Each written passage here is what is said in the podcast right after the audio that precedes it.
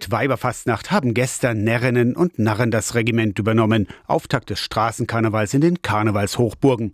Karneval und Konfetti gibt's aber auch in der Altmark. In Gardelegen hat Pfarrer Tobias Krüger gestern schon im Altenheim gebetet und gefeiert. Wie so hier im Norden so ein bisschen verhalten. Natürlich, der Raum war schön dekoriert schon und wir haben im Gottesdienst äh, herzhaft gelacht und ich habe jedem so ein bisschen Konfetti verteilt und dann haben wir uns gegenseitig noch mit bunten Konfettis schöner gemacht, als wir vorher schon waren. Er sei zwar kein echter Jeck, erzählt Krüger. Den Brauch einer etwas anderen Predigt im Karneval hat er auf seinen früheren Stationen als Pfarrer kennengelernt und mit nach Gardelegen gebracht. Im Gottesdienst am Sonntag um 10 gibt's die etwas andere Predigt Predigt und Musik. Ich sage Narrenpredigt, weil es ja von der Kanzel ist und nicht aus der Bütt heraus. Ich habe da so ein altes Flügelhorn aktiviert, was gräulich klingt und spiele das und unsere Kantore nimmt das auf, sodass wir ein bisschen schunkeln und hin und her wackeln. Die Narrenpredigt hält den Menschen den Spiegel vor. Also das geht auch uns selber, das geht natürlich auch in die Politik, na sicher, ganz klar, in die Gesellschaft. Karneval in der Kirche,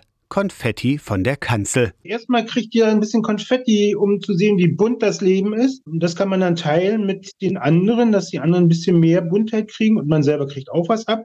Dass wir herzhaft lachen in der Kirche, auch über uns selbst, ein bisschen auch über andere und Gottes Gabe feiern. Es geht um die Liebe und es geht um den Humor, was unser Leben reich macht. Am Sonntag um 10 beim Faschingsgottesdienst in der Marienkirche in Gardelegen und anschließend ist Besichtigung der bunten Stadt, einem Lego-Ferienprojekt der Kinder und Jugendlichen. Aus der Kirchenredaktion Torsten Kessler, Radio SAW.